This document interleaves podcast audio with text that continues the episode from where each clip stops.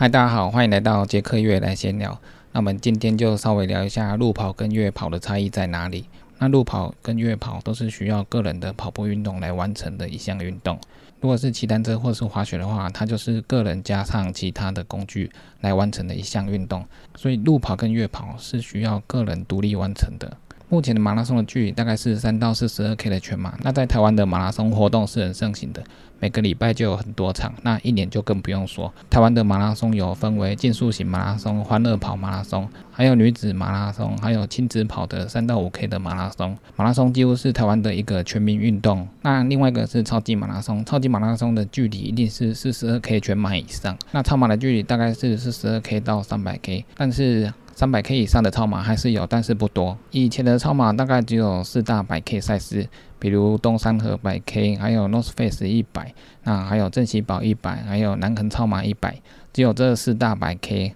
那其他的可能有五十 K 或六十 K 的这种超马赛事，以前是不多。那现在的话，百 K 的超马赛事很多，百 K 的赛事限时大概是十四小时。目前除了有更多的百 K 超马赛事之外，还有一些超过一千公里的环岛超级马拉松，或者是横越中台湾的，从台湾的西部跑到台湾的东部，这种两百到三百 K 的马拉松。最近还有纵贯马拉松，从台湾的南部跑到台湾的北部，也是快一千公里。这也都是目前台湾有举办过的马拉松，距离都很长。那另外还有绕圈的超马赛事，它还是以时间为主。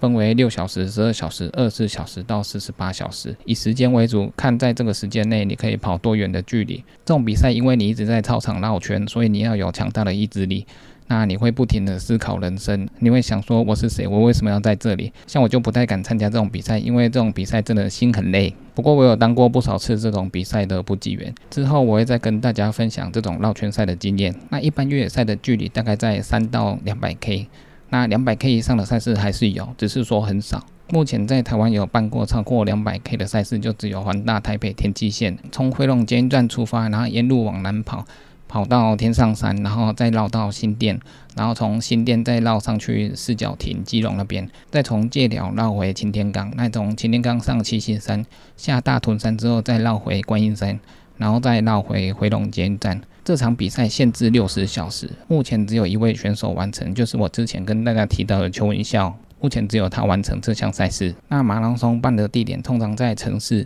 乡镇，路面比较平坦的公路上。海拔高低差没有那么大的地方，沿途的观众比较多。超马举办的地点通常在城市或者是郊区，海拔的总爬升会比较多一点。因为超马的路线比较长，所以它的海拔爬升会比较多一点，那观众也相对的比较少。那如果是定点的绕圈圈的超马的话，它的观众就会很多，因为它的地点就是在操场，所以观众可以聚集过来帮选手加油。越野跑办的地点通常在离城市比较远的山区，不过台湾有些山区离城市比较近，就不会太远。像台北就是离山区很近，香港也是这样子，上山还是可以看到山下的城市。越野跑观看的民众比较少，因为在山区不会有民众，除了一开始的起点跟终点会有群众之外，现在越野赛事都有 live 的网页可以追踪选手目前跑到哪个位置。那如果是精英选手的话，主办还会派摄影师过去直播选手在跑的状况，就像有些马拉松一样，他还会去拍精英选手目前跑步的状况。你用手机就。可以看到选手们现在跑到哪里。在看马拉松的补站，一般马拉松的补站都是在路边，那大概五 K 到十 K 一个。如果五 K 一个的话，那全马大概就是八个左右。那马拉松你可以什么都不用带，号码布跟晶片带好就可以出发。那超马赛事因为距离比较长，所以它的补站比较多。如果超马赛事是从 A 点跑到 B 点的话，那全场有一百 K，那补站可能就很多。那如果超马赛事是折返路线的话，比如上山五十 K，十 K 一个补站，那大概就五个补站。下山的话就可以利用同样的补站。如果是绕圈型的超马赛事的话，那补站可能就两到三个左右，因为路线一直绕圈，所以。补站可以一直使用。越野赛的话，一般补站也是在路边，因为要上山进去设补站的话，几乎是不可能。车子开不上去，用冷背的话，困难度也很高。所以越野赛的跑者往往是要跑出山径之后，再跑公路一小段到补站补给之后再上山。台湾的越野赛一般出山径就可以看到补站，但是在国外的越野赛出山径不见得看得到补站。像我之前去 TDG、UTMB、UTNF 的赛事，出山径的话还要跑一段公路才会到达补站。比如我之前在意大利的 TDG，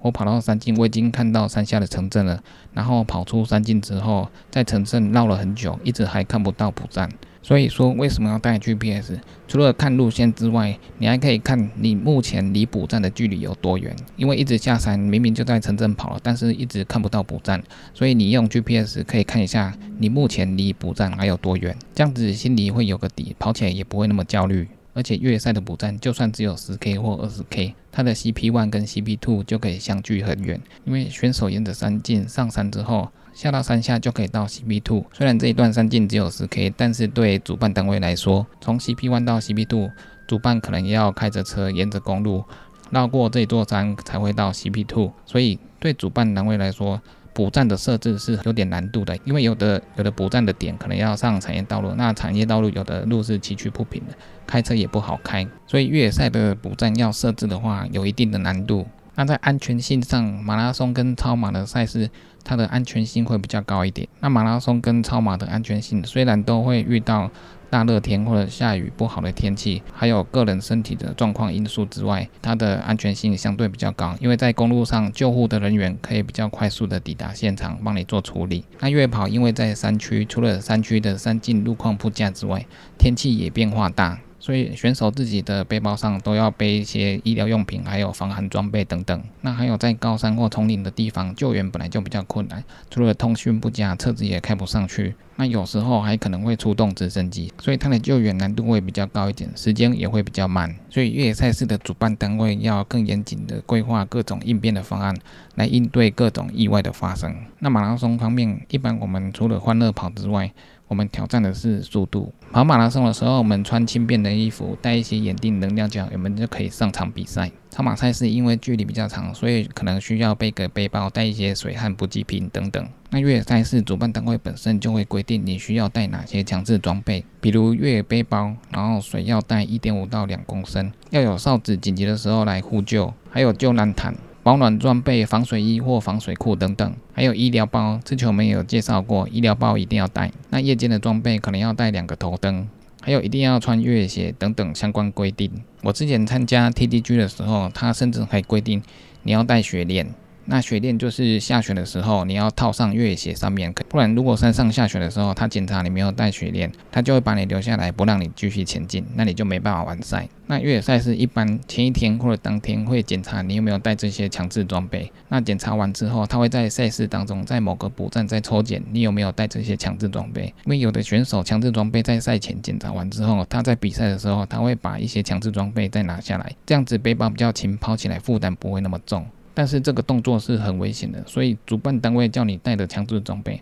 它就是为了要确保你在赛道上的各种安全。因为影响越野赛的因素有很多，突然的天气变化，下大雨可能会让路况更加的湿滑，还有可能会有落石坍崩、烂泥积水等等。那寒冷的天气会导致选手失温，还有在不同的环境会有不同的事故发生。再加上越野赛的通讯不易，救援车辆也无法顺利到达山区。所以主办单位需要更严谨的勘察路线路况，以及规划清楚的路线指标，制定好预备的撤退方案，比如补给点、救援点、避难点、医护站都要有详尽的规划。那一场越野赛平均一位选手需要有三位工作人员来照应，所以越野赛的工作人员还有救护人员一般都会比路跑赛事还要多还要复杂。那主办单位应该要根据报名的人数来准备足够的工作人员，还有救护人员来应变突然发生的事故。越野赛的参赛选手本身也必须要有参赛者的素质，对山径路线的基本知识，对主办的强制装备的规定，还有所有简章的规定都要遵守。那对赛事的路况要有相当的了解，哪里有补站，哪里有避难点，有救难点，还有医疗站，自己在赛前都要有相当的准备。主办单位跟越野选手两者都有相当的准备，还有认知之后，才能降低事故的风险。那其实路跑和月跑还有很多差异的地方，那这个之后我们会再介绍到。那以上就是今天的杰克月来闲聊，就这样喽，拜拜。